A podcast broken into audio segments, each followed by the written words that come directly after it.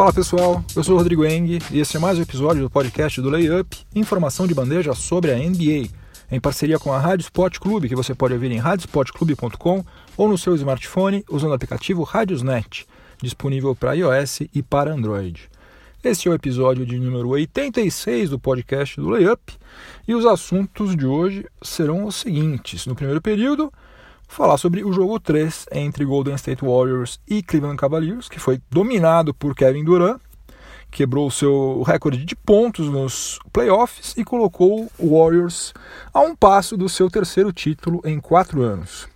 No segundo período, vou falar sobre a arbitragem, né? Porque nesses jogos das finais aí está ficando mais claro do que nunca, mais evidente do que nunca que a má qualidade da arbitragem está diretamente relacionada à tensão que existe entre os jogadores e os árbitros, né, que cresceu bastante na última temporada. No intervalo, no quadro Máquina do Tempo, nós vamos retornar até o dia 6 de junho de 1946, quando foi fundada a nossa querida NBA, numa reunião realizada no Hotel Commodore, lá em Nova York. No terceiro período, vou falar sobre o Brian Colangelo, que foi gentilmente convidado a se retirar do cargo da presidência do Philadelphia 76ers após aquele escândalo grotesco dos perfis falsos no Twitter. Que papelão, Colangelo. E no quarto e último período, vou falar sobre o Alvin Gentry, o técnico do New Orleans Pelicans, que, ao contrário do Colangelo, está garantindo mais alguns anos de estabilidade no seu emprego. Ele teve seu contrato renovado até a temporada 2020-2021. Então chega de delongas, vamos ao que interessa, o podcast do Layup está no ar. Roteiro das finais de 2017 está sendo praticamente repetido agora em 2018, né? Porque além da gente estar tá tendo os mesmos finalistas, depois dos três primeiros jogos, uh, a gente tem três vitórias do Golden State Warriors e nenhuma do Cleveland Cavaliers, exatamente como aconteceu no ano passado. E uma outra semelhança é que no jogo 3 de 2017, o Kevin Durant foi protagonista, né? Converteu aquele chute de três pontos contra a marcação do LeBron James no final do quarto período, que praticamente definiu não somente aquele jogo, mas a série, né? E agora, dessa vez, em 2018, o Duran outra vez foi protagonista do jogo 13. Ele marcou 43 pontos, que é a sua maior pontuação da carreira em playoffs, pegou 13 rebotes e fez 7 assistências. Números esses que, pelo menos desde 1964, nenhum outro jogador havia conseguido reunir numa partida das finais. E curiosamente, na fase regular, o Golden State Warriors perdeu todos os quatro jogos em que o Kevin Durant marcou pelo menos 40 pontos. Só que dessa vez ele marcou mais que isso, né? E essa pontuação dele, além de não ter dado azar para o Golden State Warriors, muito pelo contrário, é, foi muito útil, né? Porque o Stephen Curry estava numa noite simplesmente horrível nos arremessos, né? O Stephen Curry chutou 10 vezes de 3 pontos e converteu somente um arremesso. E, aliás, por uma coincidência incrível, né, quando o Ray Allen quebrou o recorde de a bola de três pontos convertidas num jogo das finais, lá em 2010, na partida seguinte ele chutou oito vezes de fora do perímetro e errou todos os arremessos, ou seja, ele teve uma exibição de gala e no jogo seguinte foi péssimo. E aconteceu exatamente a mesma coisa agora com o Stephen Curry. Só que o Stephen Curry definitivamente é um cara que tem estrela, né? Porque esse único arremesso de três pontos que ele conseguiu converter foi no final do jogo numa hora importantíssima, porque o Kev estava ameaçando retomar a liderança e com essa cesta ele tinha acabado de fazer uma bandeja antes, daí meteu essa aí de três pontos e daí o Golden State Warriors ficou quatro pontos na frente. Praticamente o jogo também foi decidido ali. E o que falar sobre LeBron James, né? Ele jogou mal para os seus padrões, né? Converteu só 13 dos 28 arremessos de quadra que ele tentou e um de 6 nos arremessos de fora do perímetro. Só que o jogar mal dele é anotar um triplo-duplo, né? Com 33 pontos, 10 rebotes e 11 assistências. E ainda fez dois roubos de bola e fez dois bloqueios também. O cara realmente um fenômeno, né? O LeBron está liderando a série ou seja, tanto o Cleveland Cavaliers quanto o Golden State Warriors, em pontos está com média de 37,7 pontos por partida e em assistências está com média de 10,7 assistências nessa série. Se a NBA não tivesse aquela a política de só premiar o jogador de time campeão, inevitavelmente LeBron James seria disparado o MVP dessas, dessas finais. Mesmo que o Cavs seja varrido, ele, sem dúvida nenhuma, é o melhor jogador dessa série. E, por que não dizer, continua sendo o melhor jogador de basquete do planeta, né? Kevin Durant está sendo sensacional, Stephen Curry também é um cara fora de série, tudo mais. Agora, LeBron James está num patamar acima desses todos aí. Lembrando que em toda a história da NBA, nenhum time conseguiu reverter uma desvantagem de 3 a 0. Né, e não está com a menor pinta de que o Cavs vai conseguir fazer isso agora. Então, a principal missão que eles têm é tentar evitar que eles sejam varridos, e para isso eles precisam ganhar esse próximo jogo 4 agora, que vai ser sexta-feira, às 22 horas, com transmissão ao vivo pela ESPN. Dessa vez eu vou assistir lá na casa da NBA, lá na Avenida Paulista, e até se o sinal do 4G estiver razoável, eu vou tentar fazer uma, uma live lá pelas mídias sociais. Não prometo, mas tentarei. Agora, a missão é realmente bem complicada, né? principalmente porque o André Iguodala retornou jogou bem agora nesse é jogo 3 aí, teve o segundo maior plus-minus desse é jogo 3, mais 14, né? ficou atrás apenas do Kevin Durant, que foi realmente o dono do jogo. Não escondo que eu vou torcer para o Kevs nesse jogo 4 aí. Primeiro porque eu quero que a gente tenha mais jogos, né? Pelo menos mais um jogo. E também porque eu acho que o LeBron James não merece ser varrido, né? Se ele for varrido, realmente é uma outra mácula no seu currículo, né? Ele não tem culpa disso, menor culpa. Eles não estariam nas finais se não fosse por ele, mas todo mundo vai falar depois que ele se aposentar durante décadas e décadas, que ele foi varrido duas vezes nas finais. Isso é uma coisa que, sem dúvida nenhuma, se acontecer, vai pesar negativamente no currículo dele e eu não acho que ele mereça. Ele poderia ficar sem essa, né? Vamos ver o que, que vai acontecer. No segundo período do podcast do Layup, em parceria com a Rádio Sport Clube, nós vamos falar outra vez sobre arbitragem, infelizmente. E antes de entrar no assunto propriamente dito, eu quero deixar claro uma coisa. Na minha opinião, obviamente, é a minha opinião, cada um pode ter a sua o Golden State Warriors vai ser campeão com todos os méritos, independentemente de qualquer erro de arbitragem que tenha acontecido. Até porque eles acontecem para os dois lados e até nesse é jogo 3 aí, se teve algum time que foi é, mais prejudicado do que o outro, na verdade foi o Golden State Warriors. E eu também não compro essa tese, essa a teoria da conspiração desse pessoal que odeia o Duran, odeia o Draymond Green, o Curry, quer que o Golden State Warriors exploda. Simplesmente porque tudo que a NBA mais gostaria seria justamente que o Cleveland Cavaliers fosse campeão, né? Para tornar esse cenário aí um pouco menos desequilibrado. A verdade é que o problema principal é que está faltando realmente competência para o quadro de árbitros lá da NBA. Né? Não dá para a gente generalizar, só que muitos dos árbitros são confusos, são indecisos pra caramba, e o que eu acho pior de tudo são incoerentes. Né? Eles várias vezes levam meia hora para decidir o que, que eles vão apitar. Ficam lá confabulando um tempão, assistindo o vídeo 300 vezes, conversando, sei lá o que, que falta mais. E várias dessas vezes aí são coisas óbvias. Assim, fica, o que, que esses caras estão discutindo tanto, tá notório, tá claro, aconteceu isso, aconteceu aquilo. Você na sua casa, você, você já matou ali, você está assistindo a mesma cena do que eles, e você já constatou, não, aqui foi falta. Quem tocou por último foi fulano, não foi ciclano. E os caras ficam lá um tempão resolvendo, confabulando. Isso aí eu já acho que é um baita de um sinal de fraqueza, de fragilidade técnica mesmo por parte dos árbitros. E a outra coisa que também eu acho gravíssima é o fato de que eles interpretam lances idênticos de maneiras diferentes, às vezes até no mesmo jogo.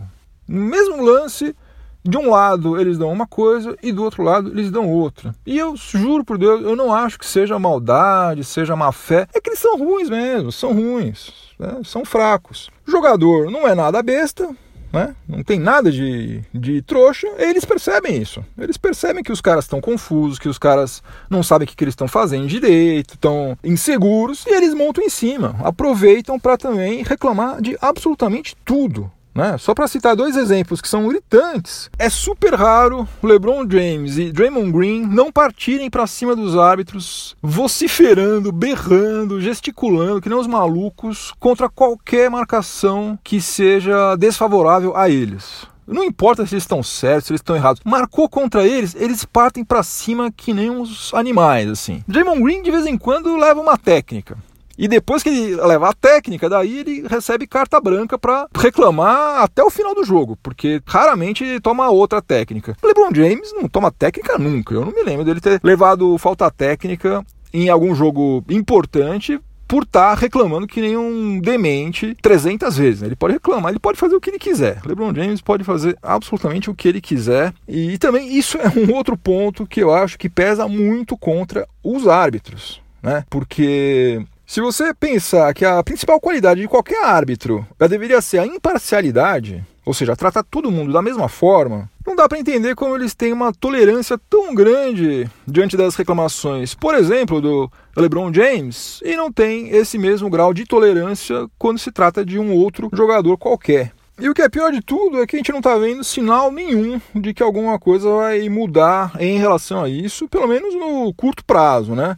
Nesse jogo 3 aí, ficou claro que a, a, disposição dos árbitros de reconhecer os seus erros é quase nenhuma, né? Porque a Associação de Árbitros se propôs a comentar em tempo real, através do Twitter, as, as decisões tomadas pelos profissionais, pelos seus colegas lá durante o jogo. E se você for entrar lá no perfil oficial lá da Associação de Árbitros, você vai ler quais foram os, os tweets que foram compartilhados durante o jogo, você vai ver que eles é, concordaram com absolutamente todas as marcações que foram feitas pelos árbitros durante o jogo. Ou seja, eles não reconheceram nenhum erro, nenhum lapso durante os 48 minutos. E assim, se você viu o jogo, você, vai se lembrar de pelo menos uns 4 ou 5. Para eles não, para eles foi perfeito. Como todo mundo está cansado de saber, o primeiro passo para você resolver qualquer problema, qualquer problema de qualquer espécie, em qualquer âmbito, é você primeiro reconhecer que aquele problema existe. Você tem que tomar conhecimento dele. Você tem que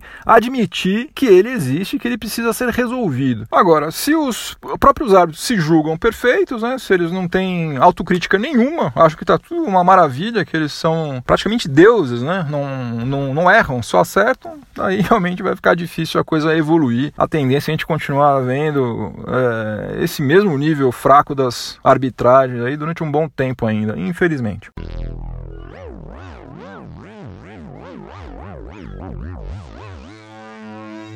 Chegamos ao intervalo do podcast do Layup em parceria com a Rádio Sport Clube. E no intervalo, como sempre, nós vamos dar uma viajada na nossa máquina do tempo, nós vamos voltar até uma data importante na história da NBA e essa data de hoje aqui, o nosso destino hoje é um destino do, talvez seja o mais importante de todos, porque se não fosse pelo dia 6 de junho de 1946, a gente não estaria hoje aqui falando sobre NBA, porque nesse dia aconteceu o quê? Nesse dia 6 de junho de 1946, aconteceu uma reunião realizada no hotel Commodore, um dos mais luxuosos lá de Manhattan, do lado lá da Grand Central Station, né? belíssima estação central ali de, de trem lá em Nova York. E lá um grupo de empresários fundou a nossa querida, amada e idolatrada NBA. E aí vale a pena a gente falar um pouquinho sobre o contexto no qual a NBA surgiu. Na verdade, essa história aí precisa começar um pouco antes. A gente precisa começar a contar ela durante as duas primeiras décadas do século XX, quando foram construídas várias arenas destinadas à prática de hóquei sobre o gelo em algumas das cidades mais importantes lá da América do Norte, como por exemplo Nova York, Boston, Toronto, Chicago e Detroit.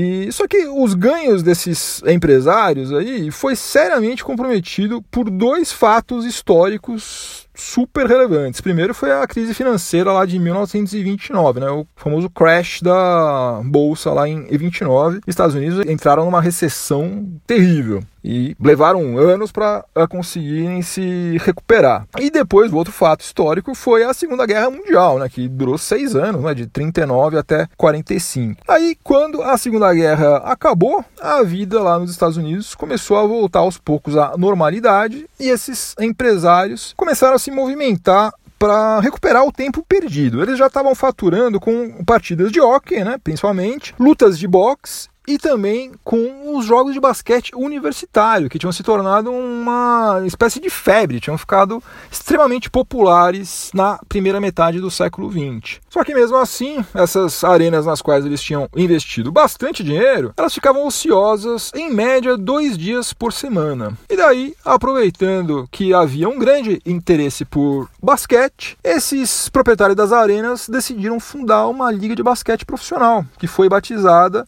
de Basketball Association of America, BAA. A BAA nasceu com 11 franquias, das quais somente três permanecem em atividade até hoje: o New York Knicks, o Boston Celtics e o Philadelphia Warriors, né, que é o atual Golden State Warriors. As outras oito, só por curiosidade, já todas extintas, eram o Chicago Stags, Cleveland Rebels, Detroit Falcons, Pittsburgh Ironman, Providence Steamrollers, St. Louis Bombers e Toronto Huskies. A liga continuou se chamando BAA até 1949, quando ela recebeu várias franquias da National Basketball League, da NBL, que era uma liga concorrente, entre elas o Minneapolis Lakers, o Fort Wayne Pistons e o Rochester Royals.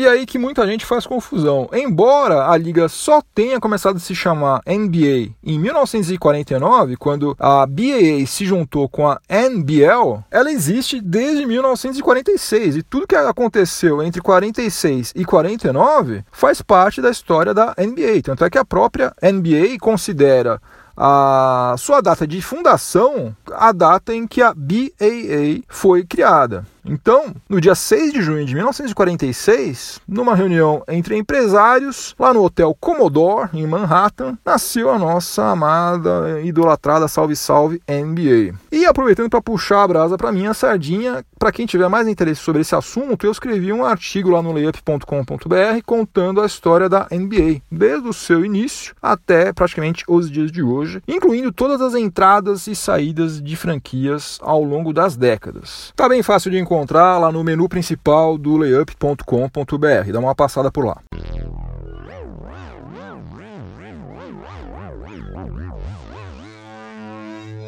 Desembarcando da nossa máquina do tempo, é, aqui no ano de 2018, para a gente começar o terceiro período do podcast do Layup em parceria com a Rádio Sport Clube. E agora vamos falar sobre o Brian Colangelo. Né? Demorou mas o inevitável aconteceu. Né? Praticamente uma semana depois de ter estourado aquele escândalo dos perfis falsos no Twitter, o Brian Colangelo pediu demissão, entre aspas, né, do seu cargo de presidente das operações de basquete do Philadelphia 76ers. E por que, que eu digo que ele pediu demissão, entre aspas? Porque, verdade, ele foi convidado a se retirar pelos proprietários lá da franquia, porque realmente não havia outra forma, não tinha outro jeito de lidar com a situação na qual ele mesmo se meteu, né? Uma situação totalmente absurda. E até ele não saiu antes simplesmente porque ele é filho do Jerry Colangelo, que é um cara extremamente influente lá na NBA. O cara tem, sei lá, uns 40 anos de NBA, ou mais até, uns 50 anos. Influente pra caramba,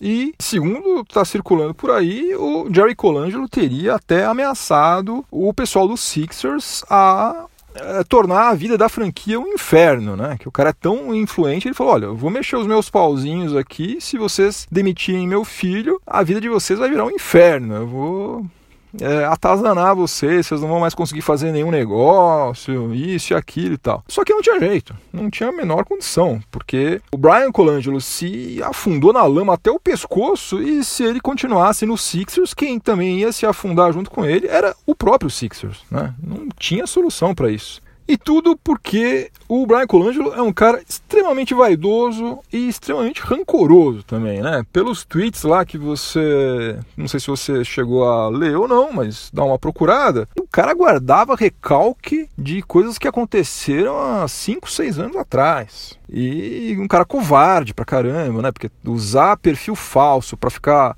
acusando os outros, para ficar falando mal dos outros, para ficar se defendendo, é realmente coisa de gente covarde, né? Coisa patética. Cara extremamente vaidoso, extremamente rancoroso e mídia social é terreno ideal, né, pra gente vaidosa, né? Só que no caso dele, o problema todo foi que ele agiu de forma covarde, né? de forma dissimulada. Né? Se pelo menos ele tivesse hombridade de falar as coisas que ele pensa, cara a cara, né? dando nome e tal, seria menos ridículo.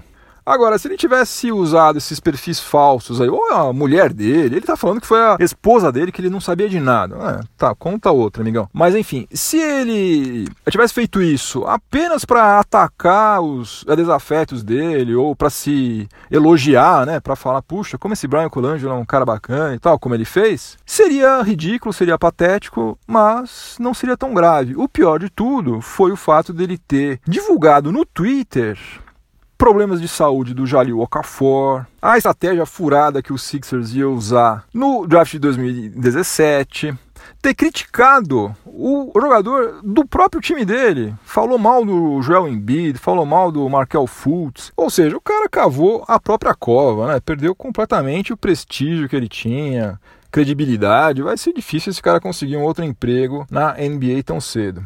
Enquanto o Brian Colangelo teve à frente do Sixers, eu acho que ele teve mais erros do que acertos, né? Ele teve méritos na contratação do Marco Bellinelli e do Ersan Ilyasova, né? A gente não pode deixar de reconhecer isso, né? Porque esses dois veteranos aí foram muito importantes na campanha dos Sixers na reta final da fase regular e também durante os playoffs. Mas ele foi péssimo, péssimo, péssimo em pelo menos três situações que foram chave durante a temporada 2017-2018 para os Sixers, né? Ele fez papel de otário, né? No o draft 2017, né, deu uma escolha de graça para o Celtics, poderia ter ficado com Markel Fultz sem precisar dar essa escolha, mas ele deu. Ele conduziu pessimamente mal a situação do Jalil Okafor. Né? Jalil Okafor acabou sendo trocado junto com o Nick Stauskas e uma escolha de segunda rodada nesse próximo draft agora, né, de 2018, pelo Trevor Booker com o Brooklyn Nets. Sendo que dois meses depois ele fez o quê? Dispensou o Trevor Booker. Ou seja, ele não teve competência para remanejar esses ativos aí que o Sixers tinha de uma maneira inteligente. E daí ele fez o quê? Ele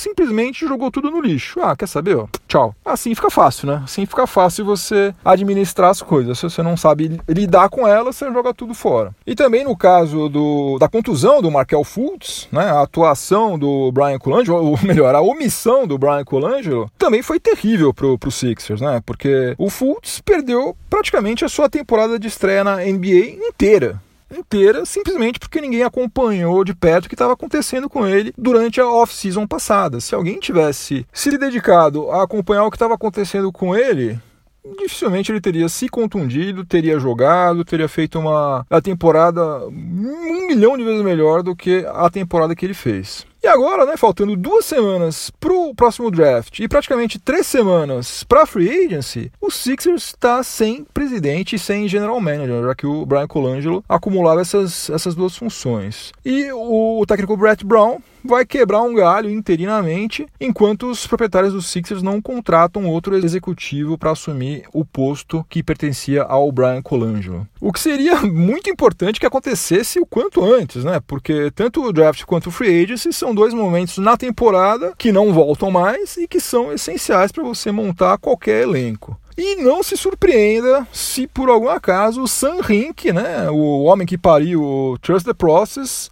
voltar aos Sixers, né? Até porque para a maior parte dos torcedores da franquia, pelo menos, ele é considerado um semideus, né? Então, na verdade, eu não sei se existe clima para que ele volte, não sei nem se ele gostaria, mas pelo menos, se for para fazer média com torcida, Sam Hink seria o nome mais cotado para voltar e tomar conta dos negócios do Philadelphia 76ers. No quarto e último período do podcast do Layup, em parceria com a Rádio Sport Clube, vou falar um pouquinho sobre o New Orleans Pelicans. Aconteceu um verdadeiro festival de demissões de técnicos recentemente, né? Até duas franquias ainda estão sem técnico, o Detroit Pistons e o, o Toronto Raptors. Mas esse é um problema com o qual o Alvin Gentry não precisou lidar. Pelo contrário, o técnico do New Orleans Pelicans já tinha garantido mais um ano de permanência no seu cargo quando a franquia exerceu a team option que havia no último ano do seu contrato atual. E agora, o general manager do Pelicans, o Dell Demps, deu um aumento salarial para o Alvin Gentry na temporada 2018-2019 e estendeu o contrato dele até o final da temporada 2020-2021. As temporadas 2019-2020 e 2020 e 2021 são integralmente garantidas, ou seja, o salário dele é, está garantido, mesmo que ele seja é demitido, Pelicans vai ter que pagar integralmente o que combinou com ele. E também o salário dele vai variar conforme a produtividade da equipe. Né? Então, se o Pelicans for bem, ele ganha mais, se for mal, ele ganha menos. Essa temporada que está se encerrando agora né, foi a terceira do Alvin Gentry no comando do Pelicans e foi a primeira em que ele conseguiu levar a equipe aos playoffs, mesmo com a contusão do DeMarcus Cousins. Aliás, essa aí foi apenas a sexta vez na história do Pelicans que a franquia conseguiu fazer uma campanha positiva, né, com mais vitórias do que derrotas. O front office do Pelicans tem pelo menos três objetivos a curto prazo. Eles pretendem renovar os contratos Cousins e do Rajon Rondo e blindar, né, na medida do que for possível, o Anthony Davis contra a tentação de se transferir para uma outra franquia mais competitiva do que o New Orleans Pelicans. O Davis tem pelo menos mais dois anos de contrato, só que a saída lá do Kyrie Irving do Cavs mostrou que isso aí às vezes pode não significar muita coisa. O Del Demps está considerando que garantir a presença do Alvin Gentry até 2021 vai dar a estabilidade necessária que o Monocelha precisa para nem considerar trocar de equipe antes do fim do seu contrato. E ele, né, sem dúvida nenhuma, é um dos jogadores que mais desperta o olho gordo das outras franquias. Né? Todo mundo gostaria gostaria de ter o Anthony Davis no seu time. Então, realmente, todo cuidado que o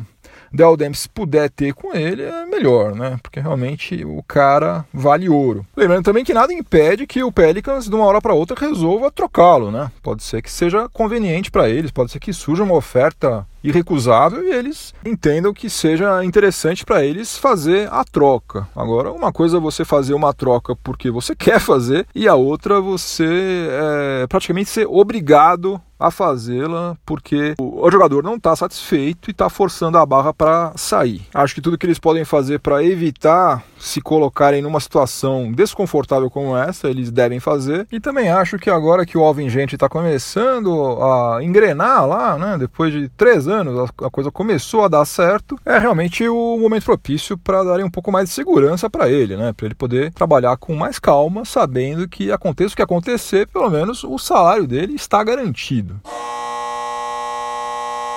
Fim de jogo, acabou mais um episódio do podcast do Layup. Antes de eu ir embora, vou deixar minha trilha sonora para o final de semana, que é a música All Day and All of the Night, um single da banda inglesa The Kinks, liderada pelos irmãos Ray e Dave Davis, que foi lançado em 1964. Pra você ter uma ideia, essa música All Day and All of the Night chegou à segunda posição no Reino Unido em plena Beatlemania e chegou na sétima posição no ranking norte-americano lá da Billboard. O riff de guitarra da All Day and All of the Night foi uma das coisas mais inovadoras que surgiu na primeira metade dos anos 60 e influenciou praticamente todas as bandas de punk que surgiram nos anos 70.